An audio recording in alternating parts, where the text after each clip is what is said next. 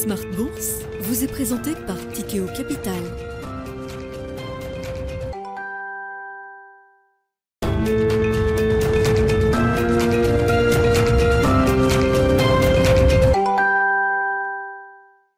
C'est reparti pour Smart Bourse, votre double dose quotidienne de marché en direct sur Bismart chaque jour à la mi-journée 12h30 13h et en fin d'après-midi la grande édition pendant une heure à partir de 17h rediffusée à 20h sur Bismart TV, émission que vous retrouvez chaque jour en replay sur bismart.fr et en podcast sur l'ensemble de vos plateformes. Au sommaire de cette euh, édition, ce soir, nous reviendrons sur ce rallye toujours en cours, euh, rallye qui euh, bouscule les convictions, les certitudes, qui laisse pas mal de monde sur le bord du chemin c'est un rallye qui fait mal, c'est ce qu'on appelle le pain trade, un rallye qui se fait dans la douleur et pour l'instant, eh bien, c'est un carburant qui permet au marché de continuer de monter.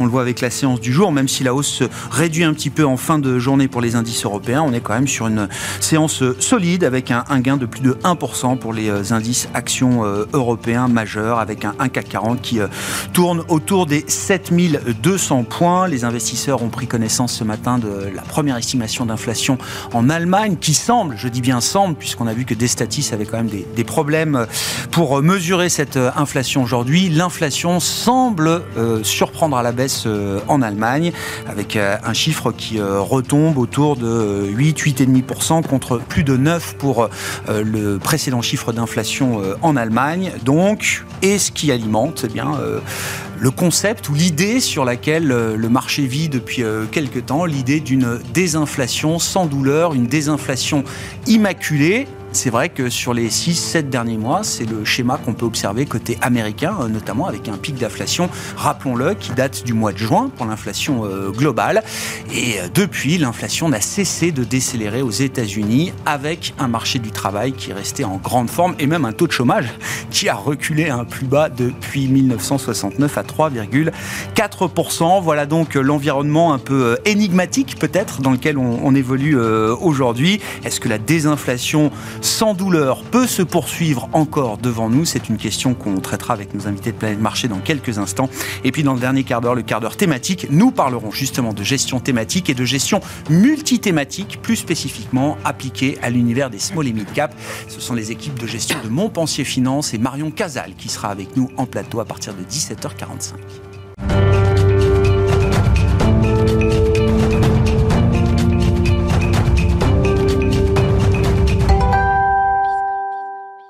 Mais d'abord, les infos clés de marché chaque soir, tendance mon ami avec vous, Alix Nguyen. Et après quelques séances de consolidation, le CAC 40 et les indices européens repartent de l'avant aujourd'hui. Oui, et Wall Street rebondit aussi grâce, entre autres, à des résultats d'entreprise meilleurs qu'anticipés. Aux États-Unis, le titre Disney décolle.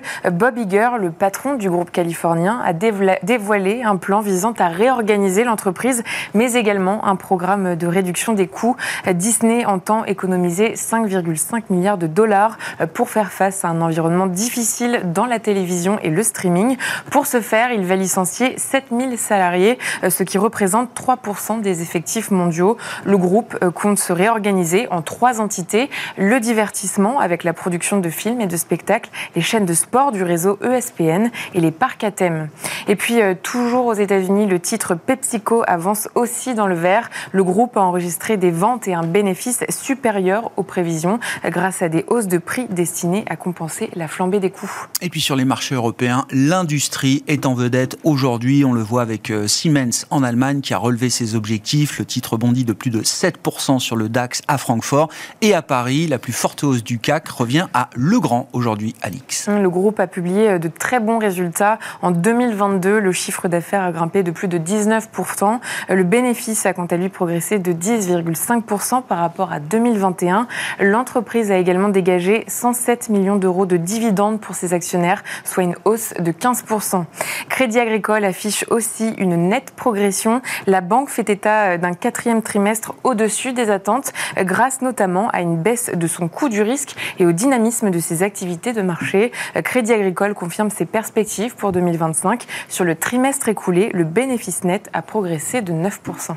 Et puis, euh, effectivement, parmi les statistiques du jour, l'estimation de l'inflation euh, en Allemagne, publiée avec un peu de retard, en données harmonisées sur un an, cette inflation euh, augmente moins que prévu désormais au mois de janvier, Alix. Oui, en données harmonisées de l'Union européenne, l'indice affiche une hausse de 0,5% par rapport à décembre et une progression de 9,2% sur un an. Et puis aux États-Unis, les inscriptions au chômage ont augmenté de 13 000 à 196 000 la semaine dernière leur plus haut niveau depuis euh, les 206 000 atteintes le 6 janvier. Tendance, mon ami, chaque soir à 17h, les infos clés de marché avec Alix Nguyen dans Smart Bourse sur Bismart.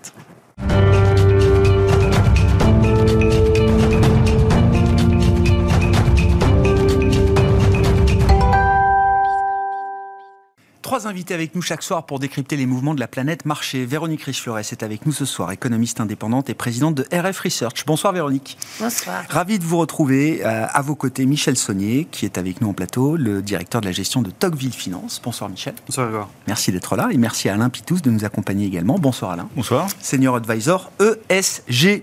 Un mot peut-être de ce rallye qui bouscule.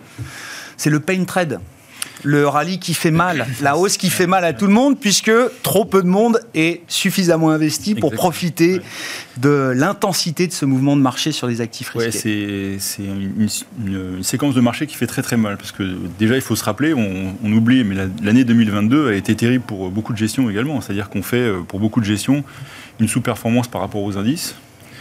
Donc dans une période de baisse, euh, faire moins 15 quand le marché fait moins 12, c'est tellement douloureux qu'on va dire qu'il n'y a pas une graduation euh, très importante. Mais on attend et on espère tous, quand il y a un rebond, bah, de pouvoir montrer qu'on a rattrapé ce retard et voire même euh, euh, fait nettement mieux. Et là, on fait un début d'année où euh, les mouvements sont tels, on, en reviendra, on y reviendra probablement, que bah, on se retrouve avec des indices qui galopent parfois plus vite que les performances des gestions sur une période aussi courte. En plus, bon, il faut aussi relativiser la douleur, elle est quand même assez courte, mais Disons que euh, je me mets à la place pour y avoir été pendant euh, très, très, très, très, longtemps et avoir passé beaucoup, beaucoup de temps à expliquer les performances. Quand on est dans une année où les performances sont négatives, c'est déjà assez douloureux pour les clients privés de leur expliquer que les performances sont négatives, mais les marchés ont fait ci, on fait ça. Et puis quand le client regarde les performances de début d'année et que euh, bah, il s'aperçoit que quand le marché fait moins plus 12, on fait euh, plus 8, voire moins. Hein, on, a, vu ça sur pas mal de gestions. Euh, là, c'est très scabreux parce que vous recevez en même temps une performance négative et vous avez devant vous les perfs réels de marché qui sont, qui, sont, qui sont positives et votre gérant qui fait un peu moins bien. Donc ça fait très très mal. Alors après, et c'est ça qui est aussi assez difficile pour la période à venir, c'est qu'il y a une forme de mécanique qui s'est mise en place qui euh, explique tout ce qui s'est passé. Euh, on, peut le, on peut dater ça, euh, moi je date ça à peu près au mois de septembre l'année dernière, au moment où, rappelez-vous, quand les fonds de pension anglais ont pris une grosse start et puis on s'est aperçu que les, banques centrales, la banque centrale anglaise est revenue assez rapidement pour aider tout ça, pour mettre tout ça sous l'éteignoir. Et en fait, on s'est rendu compte qu'il y avait quand même un put quelque part, quelque part quand ça devenait très très douloureux et ah que ça devenait systémique. Et puis en fait, au même moment, il y a plein de choses qui se sont passées sur les devises. Hein. Le dollar, rappelez-vous, était extrêmement fort et a commencé à se calmer à ce moment-là. Les traits de devises sont calmés aussi à ce moment-là. Et cette volatilité en baissant a fait qu'on a aussi baissé la volatilité sur les taux. Mm. Et on a enclenché une spirale euh, un peu positive. Alors, euh, il y a eu des mouvements qui ont été faits sur les actifs qui avaient le plus baissé, euh, que ce soit la dette émergente, que ce soit les actifs émergents. Même la Chine a commencé à reperformer à ce moment-là, quand on se rappelle. Donc, comme assez souvent, c'est-à-dire que les trucs avaient le plus baissé, ont commencé à repayer, et en fait, on s'est rendu compte, euh, avec des perspectives économiques qui étaient peut-être un peu moins mauvaises, avec euh, des discours de banque centrale où on pouvait commencer à voir à un moment donné le, pivot qui arrivait, euh, ça s'est réenclenché. Et donc, c'est ça qui fait, qui est assez difficile pour, pour les gérants aujourd'hui, mmh. c'est on se rend bien compte que ce qu'on n'a pas acheté il y, a, six mois, c'est un peu embêtant de le racheter 15, 20, 30, 40% plus cher aujourd'hui. Mais en même temps, comme ça se met en place et que vous êtes déjà un peu en retard sur, les, sur vos gestions, mm. bah, vous avez envie de, payer, euh, d'essayer de rattraper ce retard en reprenant des risques.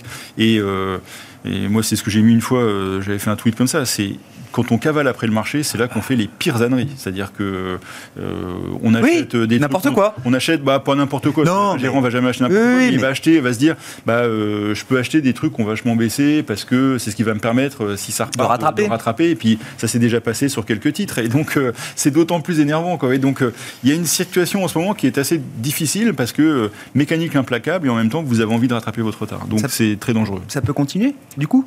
Ah bah, la mécanique est en place. S'il n'y a pas de nouvelles particulières sur les taux, sur euh, un accident sur des devises, un accident de banque centrale, euh, il y a de la liquidité. Il y en a même de plus en plus. C'est-à-dire qu'en fait. Mais les banquiers centraux n'arrêtent pas le mouvement. Enfin, moi, je les vois, ils parlent tous les jours. Maintenant, euh, ouais, mais y a, marché écoute autre chose. Ouais, pas qu'ils les écoutent plus, mais. J'entends beaucoup de gestion et on passe beaucoup de temps à parler des taux et on, parle beaucoup moins on passe beaucoup moins de temps à parler du bilan des banques centrales. Mm. Et beaucoup moins en, temps, consacré. C'est vrai que c'est plus facile de parler et puis c'est plus visible pour les gens de parler des, niveaux de taux. Mais euh, les banques centrales, en particulier américaines et européennes, ont un peu baissé leur bilan.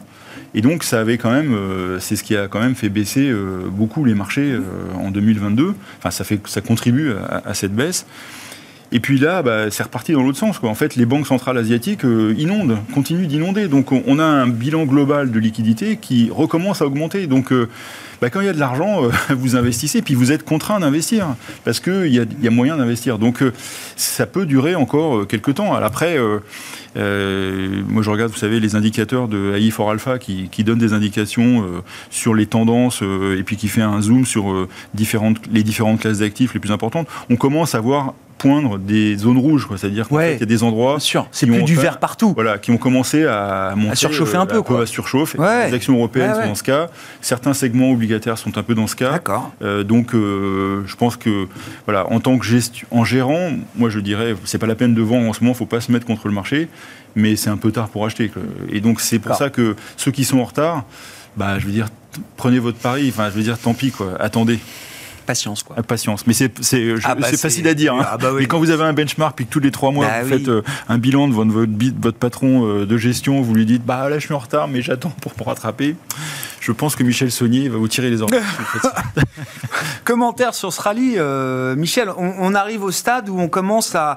Alors, évidemment, c'est un peu le vertige des cimes, hein, puisque les indices actions retrouvent des sommaires récents ou quasi historiques pour les indices européens, euh, par exemple. Les spreads de crédit reviennent à, des niveaux euh, qu'on n'imaginait pas il y a encore 2-3 mois, pour des signatures, on va dire, de qualité moyenne, par exemple. Et puis, on a, c'est comme je dis, ces tulipes qui se redressent. C'est-à-dire que tous les marchés qui ont été euh, euh, fracassés à partir de novembre 2021, qui était le point haut du Nasdaq, toute la tech non rentable, les cryptos, les mêmes stocks, euh, AMC, GameStop, etc. ben c'est en train de repartir. On retrouve des phénomènes là, un peu d'exubérance sur quelques titres spécifiques ou quelques classes d'actifs. Hein. Je ne veux pas en faire la tendance, mais voilà, on sent que la température remonte quand même en fait, il y a énormément de choses à discuter et qu'on pourrait mettre sur la table aujourd'hui. Euh, pour revenir, juste avant de parler des actions sur le crédit, euh, pour moi, il y a un effet appel d'air hein, assez massif. Euh, parce qu'en fait, si on regarde la BCE, elle n'a pas commencé son programme de durcissement monétaire. Ça commence à partir du mois de mars. Sur le bilan, oui. Ouais, sur le bilan. Attention à ça. Un autre élément, si on regarde l'historique entre l'offre et la demande hein, sur les émissions les années passées, euh, le gros acheteur euh, omniprésent, omnipotent, c'était la BCE. Et si on regarde où est-ce qu'on va atterrir très vite en termes d'émissions nettes, on va revenir sur le niveau de 2010. C'est-à-dire très, très euh, déséquilibré par rapport à ce qu'on a connu précédemment. Donc cet effet-là, il n'est pas à minorer. Il y a un autre effet aussi, un effet appel d'air. C'est-à-dire qu'on a tellement été privé de taux d'intérêt exploitables en mm. termes de portage que quand ça s'est débloqué finalement d'un coup, si vous regardez le nombre de fonds crédits millésimés qui ont été lancés ou qui sont dans les pipes euh, à l'AMF euh, depuis 3-4 euh, mois, c'est juste un record en fait. Donc il faut faire très attention à ça, que cet appel d'air peut avoir un effet mécanique temporaire. Et derrière, quand on va combiner moins d'achats, moins d'offres, moins de demandes pardon, de la part des investisseurs institutionnels notamment, plus la BCE qui commence à se retirer, on peut avoir des drôles de, situations.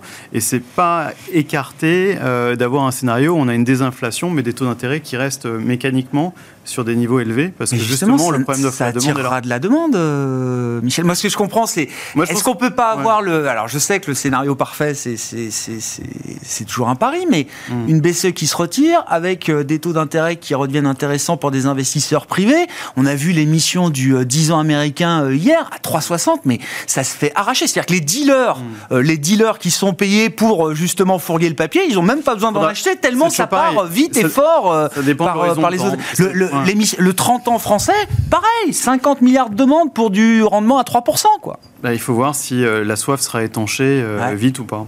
Et puis, ce qui est sûr, par contre, c'est que les problèmes d'émissions sont de plus en plus importants, puisque la dette publique n'a cessé d'augmenter depuis euh, plus de 10 ans. Donc ça, c'est un autre souci. Donc on va voir hmm mais ça va être vraiment un enjeu euh, important sur les 12 prochains mois. Sur les actions, euh, alors c'est facile après coup, c'est vrai qu'il y a un certain de, de, voir le marché monter et de se dire ah bah oui, bien sûr. Le marché monte. Euh, en fait, ce que j'allais dire, c'est il y a plein d'événements qui sont passés qui ont déclenché ça. C'est vrai que tu as parlé du positionnement. il y a eu aussi le prix de l'énergie et de matières premières qui a beaucoup baissé. on a eu cette inflexion hein, sur l'inflation. C'est vrai que l'inflation s'est retournée. L'anticipation du fameux pivot. Euh, on a eu euh, le consommateur qui a, continué à consommer un peu partout. Euh, la Chine qui s'est rouverte de façon extrêmement brutale, tout le contraire des déclarations du Congrès, hein, magnifique. et puis le conflit en Ukraine dont plus personne ne tient compte finalement dans la valorisation des marchés. je pense qu'il est plutôt une grave erreur. et derrière, on a eu par-dessus ça un effet janvier classique, avec les derniers sont les premiers, même amplifiés. Euh, moi, j'ai quelques exemples un peu, parce que j'ai quand même regardé ce qui s'était passé de, près. Si on regarde le stock 600, sur la période de la baisse de marché de l'année dernière, mmh. donc en gros entre le 1er janvier et le 30 septembre, mmh. le stock 600, il a perdu 19-20%. Et le, le, bottom, hein, les deux titres qui ont le plus perdu, c'est Zalando et Kion. Ils ont perdu 79 euh, et 90% au pas loin. Truc euh, monumental, quoi. Ça a repris 100% Et on regarde, sur, depuis le 29 septembre, bah le marché a rebondi dans les mêmes proportions, hein, à peu près, 19-20%. Et les deux premiers du stock 600, c'est Zalando et Kion, avec une performance de Zalando super à 120%, et qui ont, on doit être autour de 90-95. Voilà, c'est QFD, c'est exactement ce qui s'est passé. Est-ce que Zalando a changé drastiquement de business model, de dirigeants, de clientèle, de produits Non, c'est toujours la même chose. Néanmoins, voilà, ça montre que ça va vite. Mais en fait, ça, illustre le fait que le marché est passé du verre à moitié vide au verre à moitié plein. On allait tous mourir, maintenant on est tous sauvés. Bon, la vérité est sûrement au milieu des deux, toujours pareil. Mais il y a quand même des signes comme quoi il faut faire attention. si on regarde la saison des résultats, alors c'est un peu tôt dans la saison, on a vu un tiers des sociétés publiées, grosso modo. Sur le tiers, déjà, premier enseignement, c'est la première fois qu'on, depuis longtemps, hein, qu'on a plus de surprises négatives que négatives. On est sur que positives? Euh, ah De surprises négatives que positives. On est à 52-48. En Europe? En Europe, pour l'instant. D'accord. Premier truc. Deuxième truc, qui est plutôt positif pour les marchés, quand il y a une mauvaise nouvelle, euh, un profit warning, le titre aujourd'hui a tendance à rebondir. Mm. Donc soit on, l'interprète en disant que bah, c'était dans les prix, soit on, se dit que les gens sont vraiment super optimistes. Quoi. Mm. Le pire est derrière nous, toujours la même chose. Et un autre élément qui est intéressant, c'est quand on regarde euh, la courbe des BPA euh, sur 12 mois attendus, donc la somme des bénéfices des entreprises rapportés au nombre d'actions, on s'aperçoit que pour la première fois depuis 15 ans, ce total de BPA est passé en dessous de la moyenne glissante sur 12 mois. Donc la trajectoire bénéficiaire commence à, s'éroder. Donc ça, c'est rien pour l'instant, ça ne justifie pas une, baisse, mais quand même, je trouve que c'est quand même à, suivre. Et puis après, il y a les valorisations. Quand on parle de marché, il faut mmh. quand même regarder les valorisations. Euh, aux États-Unis, on est quand même pas loin de 19 fois les bénéfices. En Europe, on est à plus de 13 fois. Ça veut dire quoi? C'est-à-dire qu'on a effacé la bulle du Covid, hein, mais qu'on est quand même sur des niveaux de valorisation 2018-2019. Ah bah oui. Alors qu'il s'est quand même passé quelque chose importante entre temps. Hmm. Voilà. D'accord. Bon.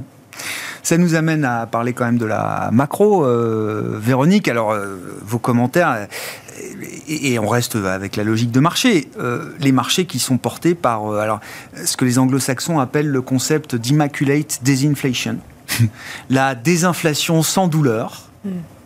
Mais le marché, il dresse un constat euh, que tout le monde peut dresser sur les 6-7 derniers mois aux États-Unis. Le taux de chômage est plus bas et les pressions inflationnistes globales semblent se calmer. Je dis pas que le niveau des salaires est peut-être euh, encore euh, trop élevé, j'en sais, mais ça semble se calmer. Alors, euh, ça se calme. Il n'y a pas d'effet normalement. Les effets normalement sont arrêtés, sont à l'arrêt, en fait. Je pense qu'on peut le dire comme ça. À l'origine de la désinflation. Il y a juste un phénomène statistique de base, effet de base, donc des prix de l'énergie. Euh, et ce phénomène, il devrait s'amplifier à la baisse encore, au point d'avoir une contribution probablement de l'énergie qui sera négative dans les prochains mois.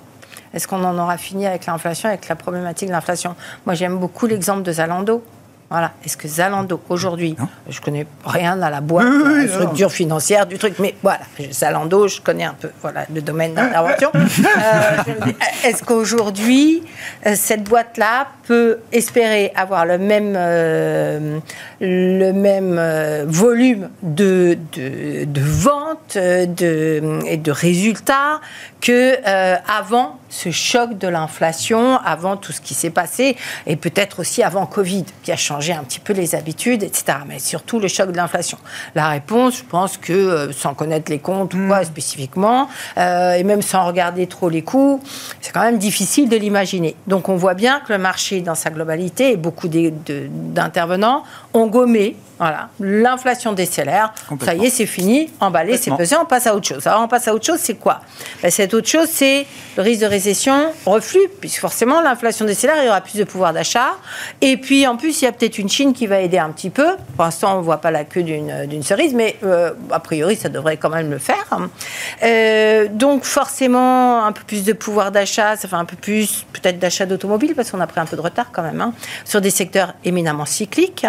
Euh, une Chine qui devrait un petit peu aider. Des banques centrales, bah, oui, elles, ont, elles peuvent garder un ton dur. Euh, enfin, euh, quand l'inflation va décélérer, parce qu'on va baisser à 4% là en quelques mois, enfin, euh, il y a 95 de chances que ça se fasse. On voit mal, les banques centrales continuent à dire si, si, on vous promet, elles devraient, mais c'est pas faisable. Donc c'est pas audible, c'est pas entendable. Pas audible et c'est pas praticable, politiquement pas correct et ingérable en réalité de leur point de vue. Donc finalement, du point de vue des marchés, alors nous, économistes, on va dire, on va brandir, oui, mais attention, vous avez vu les résultats, là, euh, ça commence à s'éroder. Hein. et puis, euh, la hausse des taux réels, parce qu'in fine, la, la baisse d'inflation, c'est ça que ça va faire. Hein. Elle va mordre peut-être un peu plus que la hausse des taux nominaux. Mais ça, c'est dans 6-9 mois. On verra bien. Il peut s'écouler tellement de choses d'ici là que euh, je pense qu'effectivement, moi, je, moi, j'ai pas de mal. Alors pour le coup, je suis plutôt en général assez pessimiste. Mais alors là, ça m'a paru très évident, très tôt, qu'il y avait une euh, fenêtre, qu'il y avait une fenêtre et que rien ne vient tant qu'on n'a pas une nouvelle euh, information sur un risque éminent de récession. Euh, attention là aussi, euh, ayons quand même un regard euh, autant qu'on puisse hein, pour décrypter un peu ce qui se trame en, Russie et ce qui pourrait nous, nous pendre au nez, parce que la situation devient quand même extrêmement préoccupante, moi je trouve personnellement. Mais bon, mais c'est pareil, comment intégrer ça On va pas donc. Ben, c'est-à-dire que juste sur, sur, le conflit, la crise géopolitique, évidemment, tout le monde dans le marché a conscience de ce qui se passe. Hein, c'est Sauf que entre le facteur météo euh, qui a été favorable, les efforts de substitution, les efforts de sobriété, l'Europe se dit on a complètement démonétisé l'arme énergétique qui était l'arme économique de Vladimir Poutine face à face à l'Europe. Je mets de côté les aspects militaires, les aspects humains, etc. Mais pour les marchés, c'était quand même ce qui comptait avant tout. Quel était le canal de transmission de ce conflit géopolitique dans l'économie euh, réelle euh, bah de l'Europe. C'était les prix du gaz. Ben, hein. et ce canal, voilà, il est, il est cassé. Il est avéré moins menaçant. Tout de suite, les, les craintes sont retombées, les craintes extrêmes. Donc, on a une configuration qui, pour moi, est assez légitime du point de vue des marchés. La question, c'est est-ce que les économistes ont raison de tirer la sonnette d'alarme en disant non, non, mais euh, ça va pas le faire. Là, dans quelques mois, vous allez voir. Ben je, reste assez convaincu, essentiellement parce que les perspectives bénéficiaires, effectivement, vont être plus compliquées. C'est indéniable. Il y a des, hausses de coûts, il y a des hausses de, coûts financiers, il y a euh, de la productivité. C'est bien l'emploi, c'est mieux quand il y a de la croissance avec. Hein, parce que les gains de productivité, là, mm. on, a quand même du mal à matcher. Donc l'an dernier, on s'est dit, OK, c'est une parenthèse. il ne faudra pas que la parenthèse se prolonge trop longtemps. Donc il y a. Euh, et puis, fondamentalement, les banques centrales vont être rattrapées à un moment donné. Il va falloir qu'elles reprennent les choses en main. Parce que sinon, c'est reparti. Les taux longs rebaissent, l'immobilier s'envole. Le risque, c'est qu'elles perdent le contrôle des marchés, là? Bah, Bien sûr. À mon avis, c'est évident. Et euh, c'est pour ça aussi que j'ai un peu du mal à, comprendre comment elles ont manœuvré leur communication la semaine dernière, parce qu'il faut qu'il va falloir qu'elles recourent après derrière, qu'elles récupèrent la chose. Comment vont-elles le faire? Quand euh, Bien ou mal En switchant sur leur bilan? Peut-être, parce que là aussi, moi, je, suis, euh, je pense qu'il reste énormément de travail à faire. En accélérant la réduction du bilan Finalement, euh, convenir que les hausses de taux, bon, on peut peut-être euh, réduire la cadence, enfin, certainement, de toute façon, mm. et peut-être arrêter. Mais sur le bilan, il n'y a aucune raison de ne pas poursuivre les ajustements. au moins, ça permettrait de, reprendre un petit peu la main. Sinon, effectivement, je pense qu'on va recréer des bulles. Et, la, plus grosse bulle, et celle qu'on on peut le plus redouter, c'est celle des prix des matières premières. Ah ouais. Mais je ne vais pas prendre de pari là-dessus, je ne peux pas vous dire. Pour l'instant, les prix du pétrole sont relativement sages. Maintenant, quand on regarde les réserves aux États-Unis, enfin les stocks américains ah bah. sont quand même bien bas. Hein. Oui, euh, vous calquez, puis la production globale, elle est quand même euh, très en deçà des, plus hauts de 2019. Vous calquez un début de reprise en Chine sans être spectaculaire, mais au moins pendant six mois, parce qu'il y a des besoins de rattrapage. Euh, on a un peu du mal à, à trouver où se situe l'équilibre du prix. En tout cas, probablement plutôt au-dessus. Euh, des niveaux actuels qu'en dessous. donc voilà, il y, a quand même beaucoup d'éléments qui, sont euh, qui sont encore assez inquiétants, mais il y a une fenêtre. Et cette fenêtre, elle peut durer trois, euh, trois semaines, trois mois. Bah, ça fait déjà trois mois qu'elle dure. Hein. Ça fait trois mois qu'elle dure. Un peu plus, même. il y a deux éléments. déjà, je trouve qu'on a tendance à, à, aller vite en besogne sur les prix de l'énergie, notamment du gaz naturel on oublie qu'il n'y a pas plus volatile que le gaz naturel. Alors oui, on a eu beaucoup de chance, c'est-à-dire qu'on a eu un, hiver qui était plutôt clément jusque-là. Euh, on, a réussi à, on a réussi un tour de passe-passe extraordinaire avec le LNG et à, capter des stocks de LNG pour compenser. C'est pas que de la chance. Enfin, c'est pas que de la chance météo, quoi. Voilà, aussi. Bah on, oublie que c'est un marché qui reste éminemment local. Euh, et que oui, euh, le prix euh, a spiké à 340 euros le mmh. mégawattheure l'été dernier, qu'on est redescendu à 55. Néanmoins, la moyenne historique, c'était 20. 20 hein, euros. Donc on reste plus de deux fois supérieur au prix moyen historique. Et il suffit de rien pour que ça remonte ah à 250, 300. Euh, quand on regarde le niveau des stocks, il y a ce gadget qui a été créé par le gouvernement français pour suivre le niveau des, stocks de gaz naturel. Et ben en fait, on est passé très vite, là, en 10 jours, de 70% à 55%. Donc ça va très très vite. Oui. Euh, D'habitude, on sort de l'hiver avec des, des, stocks, euh, je sais plus, autour de 25-30% peut-être de, de, capacité. Là, on estime qu'on sortira avec des niveaux un peu supérieurs à la sortie habituelle d'un hiver. Je trouve que le pari, c'est un peu comme pour toutes les crises récentes, c'est qu'on fait le pari que tout ce qui se passe ne va pas durer ce qui permet de mettre l'argent sur la table en espérant que tout va se résoudre rapidement. C'était pour le Covid, ça s'est passé. je comprends, Pour la crise économique liée au choc énergétique, on fait le même pari, sauf qu'on ne peut pas faire perpétuer ça longtemps. Euh, l'autre élément, euh, c'est l'effet retard. Euh, on a vu dans les 70 qu'il y avait deux phases hein, dans l'inflation. Il y a la première phase où on récolte, et la deuxième phase où on pâtit. Mm. Euh, là, on est typiquement dans la période où tout va bien, Madame la Marquise. Mm. Euh, j'arrive à passer mes hausses de taux de, prix aux consommateurs, qui ont encore de l'épargne excédentaire. D'ailleurs, on l'a vu. Aux États-Unis, on arrive à peine mm. à la fin de la consommation de l'excès d'épargne des Américains. Bien sûr.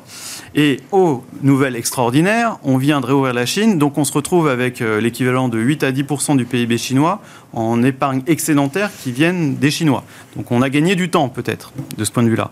Néanmoins, euh, ce que nous disent les années 70, c'est qu'à un moment donné, euh, comme vous le disiez, l'effet coût rattrape les entreprises qui, à ce moment-là, ne sont plus capables de transférer leurs coûts aux consommateurs parce que le consommateur n'a plus d'épargne mmh, disponible. Mmh, mmh. Et ça, ça risque d'arriver assez vite. On a des résultats, par exemple, de Rockwool qui sont tombés hier, qui est un fournisseur euh, de matériaux pour la construction, qui nous dit quoi? Il nous dit génial, j'ai passé des hausses de prix de 30%, 30% hein, c'est, depuis le monstrueux, monstrueux. Sauf que là, je m'attends à une baisse de, de, mon résultat opérationnel de 25 à 30%. Parce que je n'arrive plus et je ne pourrai plus passer ces hausses de prix. Donc ça y est. Alors je connais pas, euh, je connais pas spécifiquement, mais il y a quand même pour beaucoup d'industries et d'entreprises, il il y a un coût des intrants qui est en train quand même de baisser très fortement, du prix du fret, du transport, euh, au prix de l'énergie. Enfin, alors euh, peut-être que tout ça n'est que transitoire euh, pour le coup, mais en tout cas, il y a quand même une baisse rapide du coût des intrants pour un bon nombre d'industries et d'entreprises aujourd'hui, alors que les prix de sortie, hmm. bah, peut-être qu'ils peuvent plus tellement monter, mais ils vont pas les rebaisser de 10, 15, 20% dans les 6 mois, j'imagine. Après, il y a les prix des couvertures qui vont être relais nécessairement et qui seront relais sur des prix qui sont encore supérieurs. C'est c'est pareil, ça c'est l'effet de base à partir de quel niveau niveaux en baisse. Le gaz naturel à 55, on a l'impression que c'est une omène, mais en fait, c'était 20 l'omène. Véronique. sur ces effets retards qui sont très importants, hein, parce que c'est vrai que nous, économistes, on regarde le taux d'inflation, et puis, mais euh, pour le consommateur, euh, si l'inflation euh, redescend à 4%, c'est 4% de plus, et encore, en plus des hausses de 10%. Les prix ne baissent pas. Les prix ne baissent pas. baissent pas. Donc, c'est ça qui est important dans la réalité. En tête, parce l'autre chose, c'est qu'il y a eu des politiques publiques soutien public, mais juste incroyable. Ah en Europe particulièrement, et on sait pourquoi. Et en Allemagne, on a fait euh, Allemagne, France, Italie, on a le même déficit en 2022 qu'en 2020. On a fait comme la mm, mm. première année de Covid. C'est considérable. Est-ce qu'on va refaire ça demain? C'est en 2023 on en fera encore, hein, parce qu'il y a Poutine à côté, donc forcément. Mais, euh, mais probablement moins. Puis ça va commencer à gripper. Puis les taux réels vont plus être normalement à moins 7, mais plutôt proche de zéro bientôt. Et, euh, puis euh, la Banque centrale va commencer aussi à, appeler à, des politiques un peu plus raisonnées. Donc tout ça fait qu'effectivement, du point de vue du pricing power, si les entreprises ont eu ce pricing power, c'est quand même bien parce qu'il y avait les États il y avait l'épargne mmh. aussi, mais euh, les États pour beaucoup, y compris aux États-Unis d'ailleurs. Donc, et, là, ça devient nettement plus compliqué. Donc il y aura un landing. Il sera soft, hard, j'en sais rien, mais il y aura un landing. Non, parce que quand on regarde le marché, à certains moments où euh, on se demande si euh, on, mise pas sur le no landing quoi maintenant. Non mais il y a le même décalage sur le marché de l'immobilier. Je vais te laisser la parole. Vas-y. Bah, non mais l'immobilier aux États-Unis c'est intéressant parce qu'on est passé d'un taux de mortgage moyen de 3% à 7%. Ça, si tu fais un calcul rapide, mécaniquement, c'est à dire que l'immobilier doit baisser de 30 à 40%. Or, il n'a pas baissé. Pourquoi? Parce qu'il y a le plein emploi. Bah on a le taux de chômage le plus bas bah depuis 1969. Bah C'est-à-dire que quand on, est un on a un emploi, on n'est pas pressé de vendre son bien. Il n'y a pas de fire sale. Et l'autre point, c'est qu'aussi le marché s'adapte. Ça aussi, il faut, en, il faut en tenir compte. C'est-à-dire que alors qu'en 2008, on avait des taux variables qui représentaient euh, un pourcentage important, aujourd'hui, on a 90% à taux fixe. Donc ça aussi, ça change beaucoup de choses. Puis l'autre élément, c'est que les banques, elles ont un bilan qui est beaucoup plus solide par rapport à la, Mais c'est l'inverse de 2007. On n'a pas de surcapacité dans l'immobilier, on a un problème d'offres, on n'a pas de surcapacité sur le marché du travail, on a un problème d'offre de travail, et le bilan des euh, banques est à l'inverse de ce qui euh, à un moment donné, Ça va quand même, à un moment donné, ça va quand même se mettre en place. Donc aujourd'hui, le marché immobilier, il est gelé. Mais il va falloir qu'il bouge. Et généralement, dans ces cadres-là, dans ces cas-là, c'est plutôt le vendeur qui a du pouvoir par rapport, euh, oui, par rapport à l'acheteur. Enfin, l'acheteur qui a un pouvoir par rapport au. Alain, bah, vous avez 13 minutes tout seul maintenant. Voilà. Non, non, non, mais il faut commenter. Et je voulais qu'on parle des. On parlait des, résultats, des euh, cash flows. Euh, qu'est-ce qu'il faut faire avec les cash flows des big oil? Avant ça. Avant, ça. Euh, moi, j'entends et je suis assez. Voilà, c'est des faits, donc je ne peux pas être contre ce qui vient d'être dit, qui est finalement qui avertit qu'on euh, se rapproche d'une période qui va quand même être plus difficile.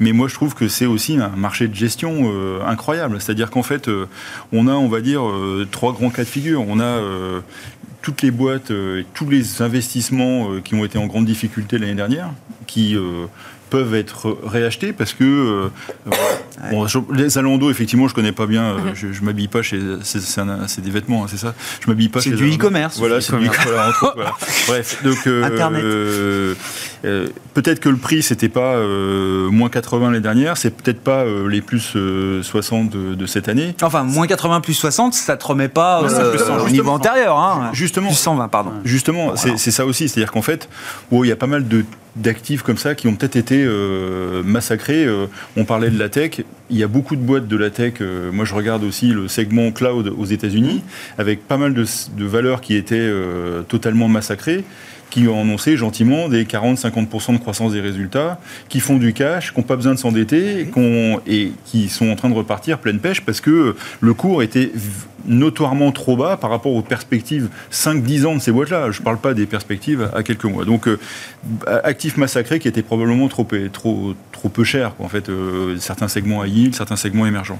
Et puis de l'autre côté, il y a quand même, on l'évoquait en début d'émission, pas mal de boîtes qui ont annoncé des très beaux résultats et qui annoncent des perspectives qui sont pas si mal que ça. C'est-à-dire que Legrand, vous le gars, il vous dit, bah, le patron de Legrand, il, il annonce 5, 6, 8% de croissance sur les années qui viennent. Très bien. Avec une maîtrise des coûts, c'est des gens qui sont hyper ah bah, C'est des boîtes hyper bien gérées. donc, euh, bah, ces boîtes-là, euh, et puis on ne parle pas euh, des, de toutes les boîtes de la, du luxe, pas mal de grandes boîtes qui passent totalement au travers de tous ces événements parce qu'elles sont totalement internationales. Donc il y a un segment qui reste peut-être un peu cher mais qui sont euh, attractives sur des durées très longues. Et effectivement, il y a un ventre mou qui sera soumis à euh, tout ce qu'on a évoqué, qui des problématiques euh, de coûts, des problématiques de coûts salariaux qui ont peut-être trop augmenté, etc., qui problématiques de gens qui sont peut-être un peu trop sectoriellement exposés à des endroits qui vont un peu moins bien. Donc, c'est ce ventre mou, il va probablement être en difficulté, enfin en difficulté, qui va peut-être pas tellement performer par rapport à ce qu'il a connu dans le passé.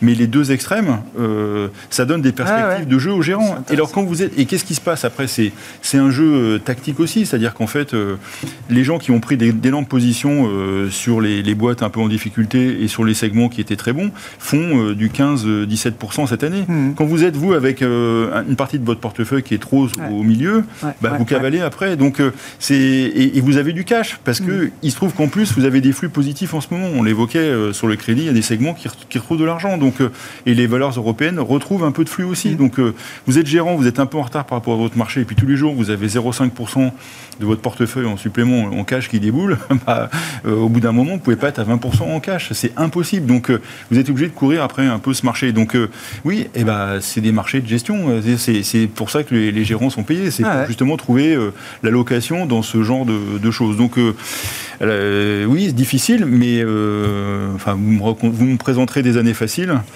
c'est souvent après coup que les années sont faciles. Parce que moi, je veux dire, ça fait un paquet de temps que je suis là-dessus. J'ai jamais pu dire ah bah non mais là cette année ça va être facile. Non facile ou pas, je sais pas si c'est ça, mais c'est vrai que c'est vrai que pendant euh, tout un cycle, le cycle des GAFAM, le marché était quand même très euh, monofactoriel, euh, c'était très monoïdé. Euh, c'était là, je, c'est ce que vous décrivez. Je trouve qu'on revient avec, avec, des choses multifactorielles. Le, le, fixed income rapporte, ça n'oblige plus. On n'est plus dans le TINA permanent où il faut aller euh, chercher du risque sur des échelles qui nous conviennent pas, avec lesquelles on n'est pas confortable.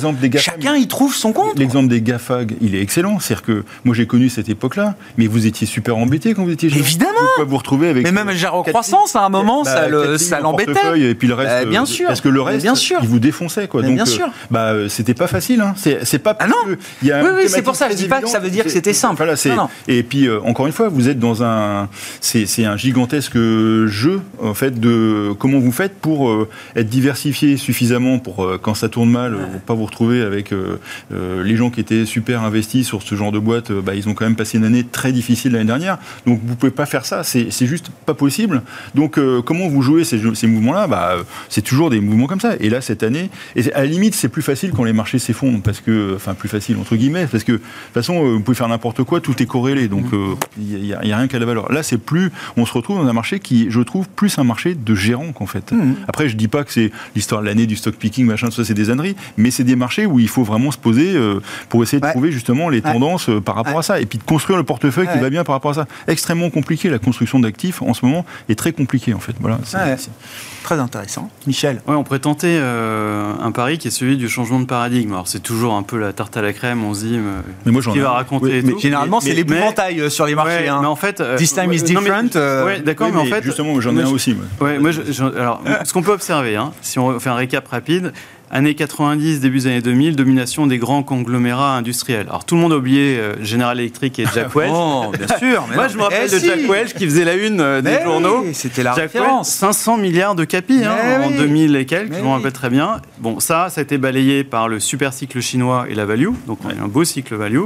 Derrière, les banques Voilà, oui, et les banques. Oui, oui, c'est ça. derrière, derrière. financière, boum, on se prend 12-13 euh, ans de super cycle croissance. Et là, alors là, on, peut consulter Joe Biden et son discours sur l'état de la nation. Ah. Et oh qu'est-ce qu'on voit Ah oui, alors attention, le euh, attention, attention, attention. Non, non. Non, mais en fait, il y a deux éléments qui ressortent quand même. C'est un, le verdissement de l'économie. Ah. Et là, on est d'accord pour dire que finalement, c'est une tendance de long terme qui pourrait changer un peu tout ça. Et deux, la réindustrialisation. Avec un soupçon quand même de, transitoire sur la nécessité de réinvestir un peu sur euh, l'énergie, puisqu'on a bien vu que sur le système actuel, ça pouvait, ça pouvait un peu coincer. Bah Mais je mettrais bien une pièce sur le fait que pourquoi aujourd'hui on n'est ni croissance ni value, on bah est un peu partout, c'est qu'en fait on voit très bien que c'est en train de bouger vers l'après GAFAM, et l'après GAFAM c'est sûrement ce verdissement et cette mmh. réindustrialisation qui vont... Euh, un peu marqué les prochaines années. C'est d'ailleurs, euh, Véronique, quand on voit le secteur industriel euh, en Europe, aujourd'hui les stars c'est le grand euh, Siemens, mais on, voit que l'industrie euh, boursièrement retrouve des couleurs et retrouve de la place dans les portefeuilles, mais comme jamais. Moi, ces boîtes-là, on n'en parlait jamais sur les marchés. on n'en parlait ah, jamais. C'est récent. Hein. oui, c'est récent. Ça a mis plus de temps que les autres secteurs du stock, ça à, prendre des couleurs.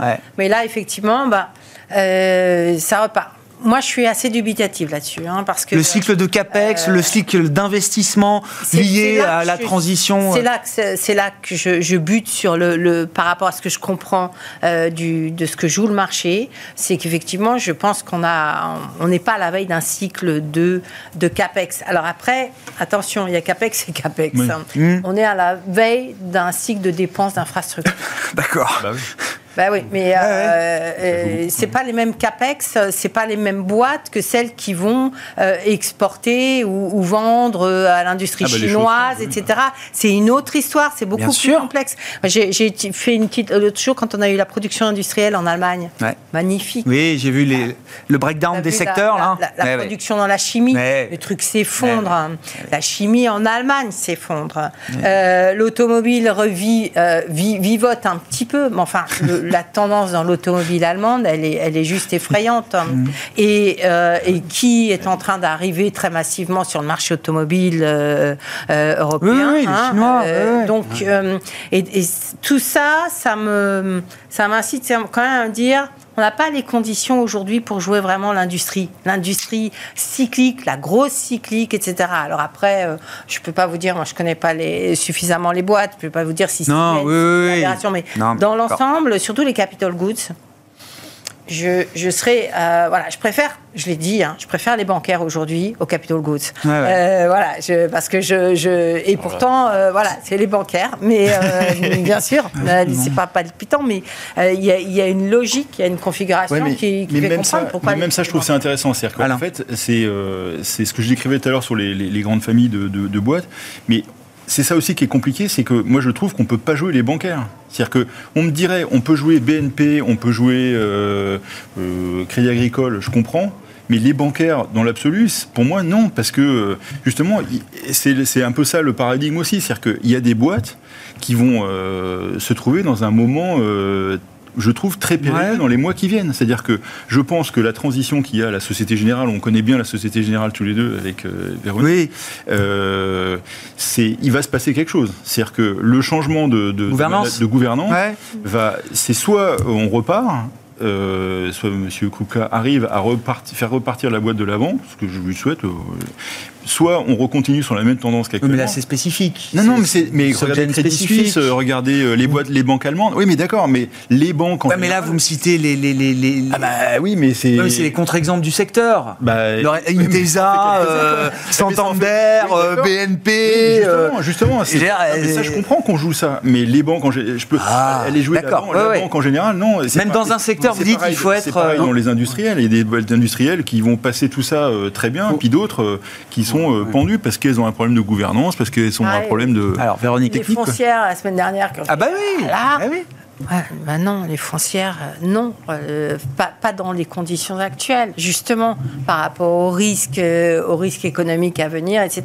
Donc il y a, y, a un il y a eu un opportunisme, la baisse des taux, je sais pas, mais, mais fondamentalement, c'est pareil. Je, une reprise de l'immobilier, on est dans un ça Mais oui, mais l'immobilier, c'est indexé sur l'inflation. Si vous avez des bons produits immobiliers, des bons. Ça, ça veut dire le, choc inflationniste qu'on a traversé en 2022 comme un épiphénomène, ce qui est pas ma lecture. D'accord, oui, oui, je comprends. lecture, euh, pour moi, on n'en a pas fini avec l'inflation. De quelque chose non, mais ça, d'accord. qui vont être répétitifs. Dans Donc, effectivement. oui, je comprends. Euh, mais c'est le moment.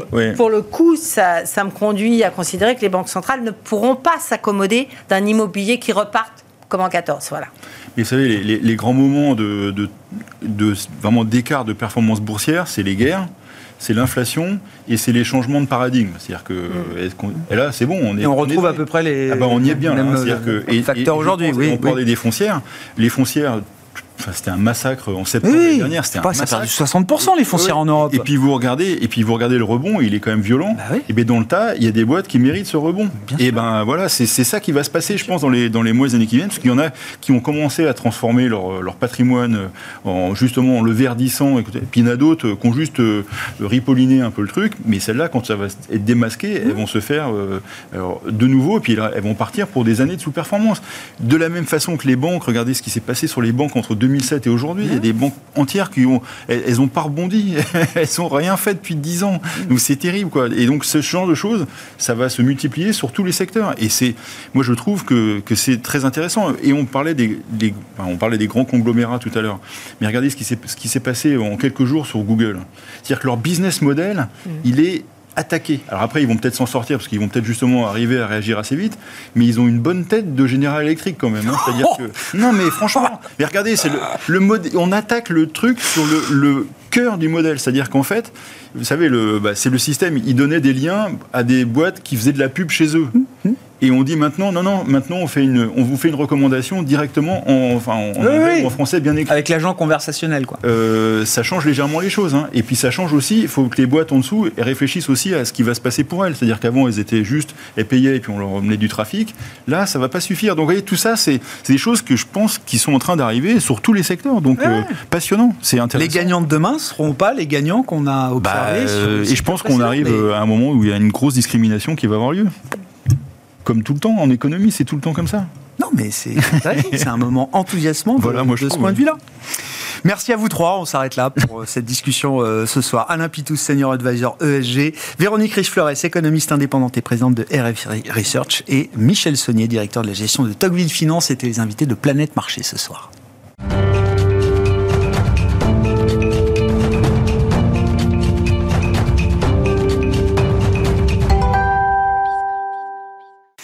Le dernier quart d'heure de Smart Bourse, chaque soir, c'est le quart d'heure thématique et nous parlons ce soir de gestion thématique et même plus précisément de gestion multithématique avec Marion Casal qui est à mes côtés en plateau, gérante action et thématique chez Montpensier Finance. Bonsoir Marion. Bonsoir. Merci beaucoup d'être là. Vous gérez une stratégie alors euh, adaptée à l'univers small et mid cap, une gestion multithématique dans cet univers des euh, small et mid cap. La stratégie et le fonds s'appelle Quadrator chez, euh, chez Montpensier Finance.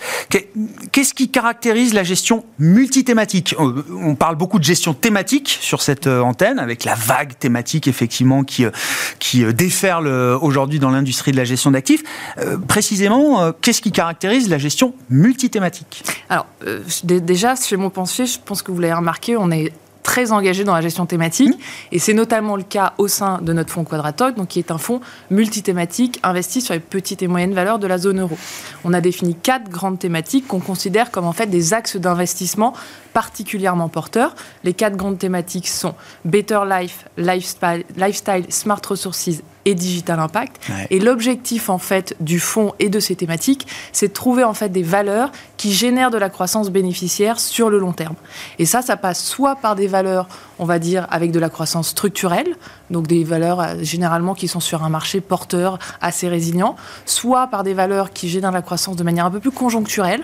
On va être sur des valeurs un peu plus cycliques, mais elles ont toujours un momentum de BPA positif et elles sont toujours portées par ces fameuses tendances thématiques porteuses sur le long terme. C'est vraiment ça euh, l'objectif de cette gestion multithématique. Qu'est-ce que ça apporte de plus que la gestion thématique simple, euh, Marion? Parce que vous avez cité ces quatre thématiques, donc Better Life, l'idée de la santé, life lifestyle, la consommation, smart resources, énergie, efficience, digital impact, la tech, euh, l'industrie 4.0, euh, etc on aurait très bien pu imaginer quatre euh, stratégies pures, thématiques, dans cet univers des, des, small et mid cap. Le fait d'agréger ces thématiques dans une stratégie, qu'est-ce que ça apporte? Ça vous apporte une certaine diversification. Et en plus, quand vous êtes sur un fonds en fait small et mid cap, c'est en fait les, la gestion multithématique est très bien adaptée parce qu'en fait vous avez des sociétés qui sont généralement euh, sur une, deux, voire trois, trois activités au maximum.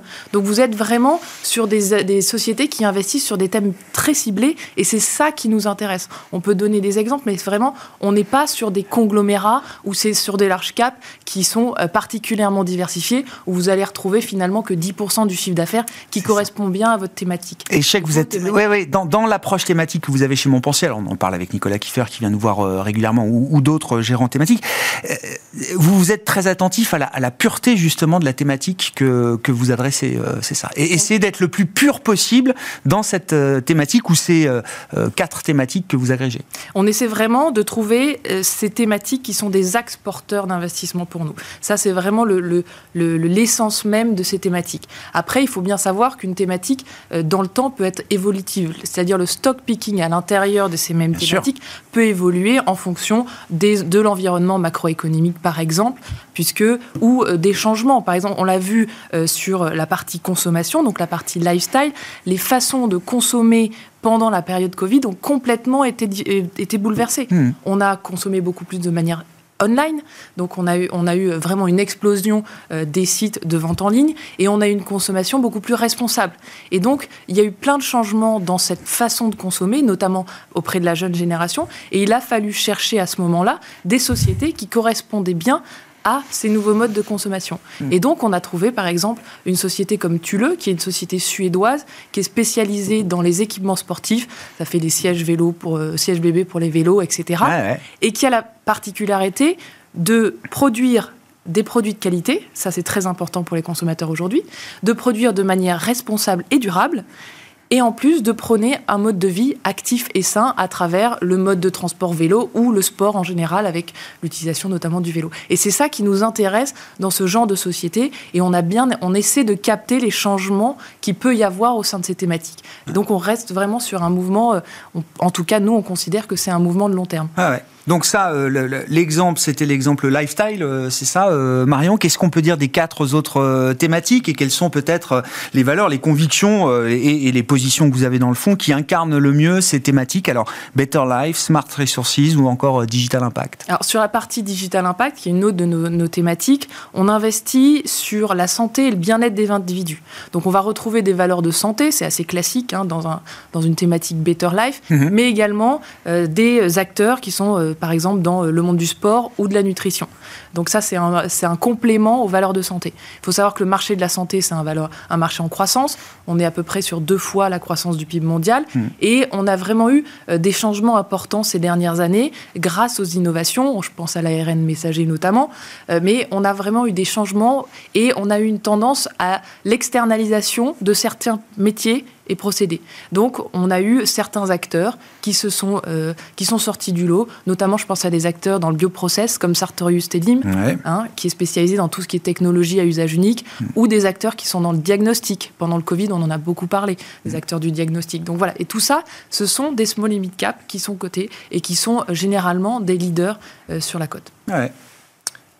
L'énergie aussi, hein, c'est finalement, alors pas l'énergie au sens euh, fossile, mais la nouvelle énergie, euh, les nouvelles solutions d'efficacité énergétique. Là aussi, c'est un thème qu'on retrouve dans cet univers euh, small et mid cap, Marion. En fait, la thématique Smart Resources, elle englobe plusieurs choses, trois, grandes, trois grands axes. Tout d'abord, la partie énergie renouvelable. Hein, ça, ça, paraît assez évident. de toute façon, pour arriver à décarboner notre production électrique, on est obligé de passer par le solaire et l'éolien. on n'a pas le choix. Et donc, il y a des acteurs qui sont bien positionnés aujourd'hui en Europe sur les small limits. Euh, un exemple comme Neoen, euh, qui est un acteur sur le solaire et l'éolien, qui a la particularité quand même d'avoir une très bonne exécution, d'avoir un objectif euh, financier ambitieux mais crédible quand on regarde les exigences qu'on va avoir dans les prochaines années, et qui en plus s'est positionné assez tôt sur la partie stockage qui est quand même, euh, qui va gérer les problèmes d'intermittence, qui est quand même le gros sujet quand on parle d'énergie renouvelable. Un autre point sur lequel on peut investir sur les smart resources, c'est la partie efficacité énergétique. Donc là, on va se concentrer plutôt sur la partie bien d'équipement. Je pense notamment à des acteurs qui sont spécialisés dans la rénovation euh, énergétique des, des, bâtiments notamment. On a eu euh, pendant plusieurs années un acteur qui vient de sortir de la côte qui s'appelle Somfy. Oui. Et quand vous installez des volets roulants euh, par rapport à des, des volets classiques, bah, vous économisez 15 à 20% d'énergie euh, tous, les, tous les ans sur votre facture. Donc c'est vraiment des, des, sociétés qui aident à l'efficacité énergétique et qui englobent cette, euh, cette partie Smart Resources. Bon, et la partie digitale, alors Digital Impact, c'est le, nom de la thématique spécifique dans ce, dans, dans ce fonds, qui englobe quel type de secteur, quel type d'industrie, euh, Marion En fait, on se rend compte que la digitalisation de nos économies, en fait, elle est partout.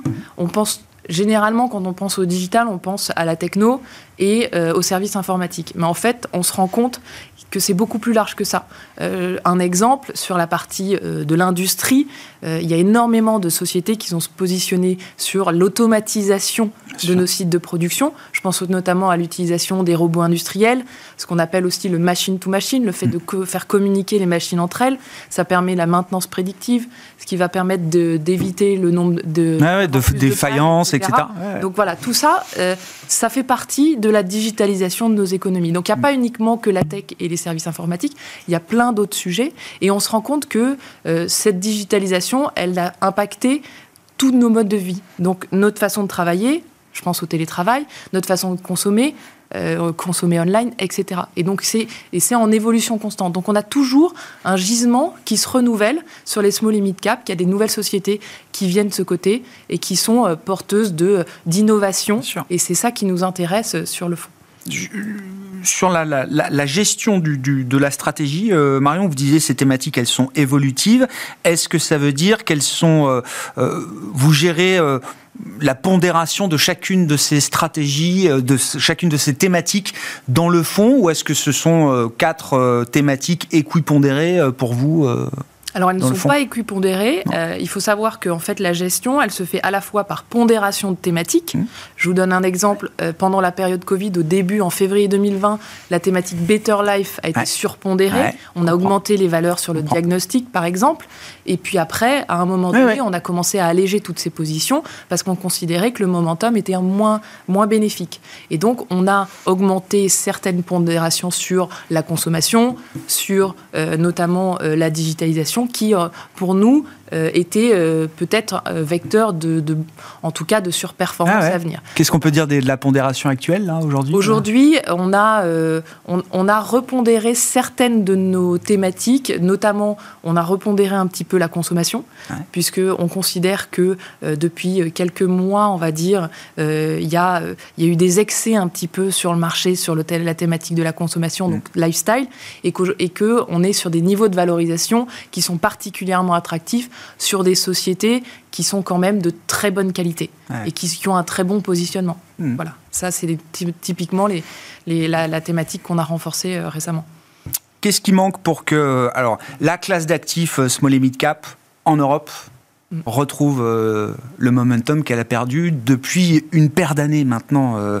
et quand je dis momentum, c'est surtout, euh, on compare évidemment les différents marchés et l'écart de, performance, l'écart de valorisation avec les large caps, les grandes capitalisations, n'a cessé de se, se creuser. Qu'est-ce qui manque? Pour que ça reparte Alors déjà, ce qui est important de noter, c'est que sur longue période, les small et mid cap surperforment les large cap. Euh, là, en 2022 et en 2018, on a eu deux années de sous-performance mmh. qui, sont, qui s'expliquent par un contexte macro et politique euh, plus complexe et donc plus défavorable à des sociétés qui sont généralement plus domestiques et donc qui sont assez euh, impactés par ce euh, genre d'événements et aussi également impactés par les flux. Euh, donc ça, on pense qu'aujourd'hui, c'est un peu derrière nous et que en fait, finalement, sur 2023, on a de bonnes chances d'avoir une surperformance de la classe d'actifs. Pourquoi? Pour trois raisons. Tout d'abord, on va en termes de momentum.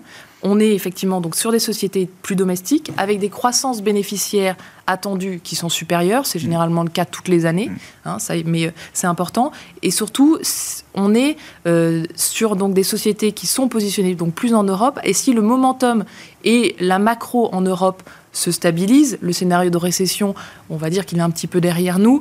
On est quand même sur euh, des fortes baisses des prix du gaz, de l'électricité. Tout ça, c'est favorable au small et mid cap. Donc mm. déjà, on est sur un qui est plus positif. Mm. Le deuxième, c'est une, question de valorisation. Euh, aujourd'hui, effectivement, la prime qui existait sur les small et mid cap, euh, elle n'existe quasiment plus. C'est devenu une décote même. Voilà, certains, à certains égards. ça dépend des, indices qu'on regarde, mais en tout cas, euh, si on regarde euh, les indices européens, on est quasiment sur des valorisations qui sont en ligne avec les large caps, mm. alors qu'on est sur des croissances bénéficiaires qui sont supérieures. Donc ça, c'est un point important. Et le dernier point, c'est une question de flux puisque 2022 a été une année de décollecte hein, sur les fonds, clairement. Hein. si on regarde les fonds euh, PEA euh, sur les small et mid cap, on a eu 1,4 milliard de décollecte. Ah ouais. En France En France. Alors que sur le début du mois de, enfin, sur le mois de janvier, on est en collecte positive. Et c'est pas arrivé depuis un certain temps. Donc si on a un effet flux positif, ah clairement, ça peut encore aider les small et mid cap. Bon, c'est un des enjeux de cette année 2023, effectivement. Voir comment se comportera cette classe d'actifs, cet univers d'investissement des small et mid cap en Europe par rapport au reste du marché. Merci beaucoup, Marion. Merci, d'être venu nous parler de gestion multithématique. Marion Casal, gérante action et thématique chez Montpensier Finance, qui était l'invité du dernier quart d'heure de Smart Bourse ce soir. Voilà pour cette édition. On se retrouve demain à 12h30 en direct sur Bismart.